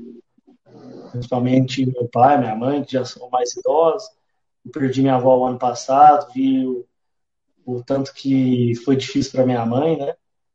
Eu acredito que a família é um, é um ponto mais importante de tudo, creio. Né? Você que mora só com sua mãe aí, você sabe o tanto que é complicado deixar ela para trás quando você sai. Mas a, a família acho que é o ponto mais importante de, de tudo isso aí. Você saber como você está longe e você saber se eles estão bem e você estar longe e acontecer alguma coisa. Né? Acho que a família é o ponto mais importante. Cara, inclusive, eu não sei se foi na Netflix que eu vi esse documentário de um brasileiro ciclista que viajou pela Patagônia, né? E ele tinha um cachorro infelizmente esse cachorro morreu durante a viagem. E era uma parte bem emocionante do documentário quando ele recebe a notícia e ele fica abalado com aquilo e tudo mais. Aí, recentemente, foi, foi no fim do ano, eu perdi a minha cachorrinha, né? já tinha quase 11 anos aí na família. E essa semana eu me peguei pensando nisso, cara. E agradeci mais uma vez por ter tido a oportunidade, né? Aquela vez que eu fiz a viagem para completar a América do Sul, para completar a visita a todos os países, que eu fiquei 60 dias fora. Quando eu voltei, cara, minha mãe falou que ela estava se alimentando mal, que ela estava meio tristinha, e é incrível como não só os parentes, né, os entes queridos, mas os pets que a gente tem, né? Curioso isso, como sempre que eu voltava de uma viagem, de uma expedição, eu chegava, ela pulava em mim, a gente rolava no chão, brincava um pouco. E é triste porque não tem mais isso, né? Infelizmente, hoje a gente está sem um bichinho que faz falta. Mas eu agradeço eu mais por tudo que eu vivi com ela, por todos os momentos ali que, que às vezes eu não estava muito bem, né? Ela gostava muito de um sofá, então a gente colocou até um na garagem só para ela, Então, às vezes, eu deitava lá com ela, ficava fazendo carinho nela e ela ficava do lado. Isso é muito bom. Essa interação ali. Apesar de ser um pet, ele é um membro da família, né? Ah, o, o animal, ele tem um, um amor que ele é real, né? Um negócio diferente. E ele sente as nossas energias, tanto quando a gente tá triste, quando não. E é importante, né, cara? Tem muita gente que não tem, tem receio de ter, ou tem e trata como qualquer coisa, né, vamos dizer assim. Mas os nossos pets sente falta, cara, sente falta sim. No início aqui, quando eu saí para viajar, eu fiquei fora, né, fiquei uns 30 dias fora, a Daiane ficou aqui, um deles falou que tipo, certos momentos que onde passava alguma moto aqui na frente, os gatos saíam doidos para ver se era ou não era, né? Porque sente falta, tem aquela energia, tem aquele contato, tem aquele, né, aquele laço, né? E eu, aquele, aquela vez, a última vez que eu fui aí, foi para ir lá no, no Tarso, né? Ela tava aí ainda, né? Tá. Uma vez no, no, no motorroça, eu lembro dela tá do sofá lá no fundo, quando a gente tava arrumando a moto, aquela parte elétrica lá da moto. Tava aí. Ela, ela, ela, até um, teve um tempo aí que ela fugiu, não teve? Sua cachorrinha? Teve, teve um dia que ela saiu, minha mãe não viu, fechou o portão e ela, ela já era cega, né? Então ela foi caminhando e sumiu no mundo aí, cara. Aí no outro dia que a gente conseguiu achar, cara, eu rodei os bairros aqui perto, rua por rua, não consegui achar ela à noite. No outro dia, postei e aí chegou uma ligação para mim falando que sabia onde ela estava e ela estava uns dois quilômetros daqui de casa. Aí uma pessoa colocou ela para dentro. A hora que eu cheguei, nossa, ela percebeu, cara, que eu estava lá e foi emocionante isso aí. É bom. Mas ainda bem que no momento final ali, quando ela ficou doente, eu pude cuidar e estar tá com ela o tempo todo. Tanto que no dia que eu cheguei, no horário de almoço, eu vi que ela tinha morrido, ela estava serena, porque geralmente dá aquela rigidez cadavélica, né? Cara, não, não teve aquilo.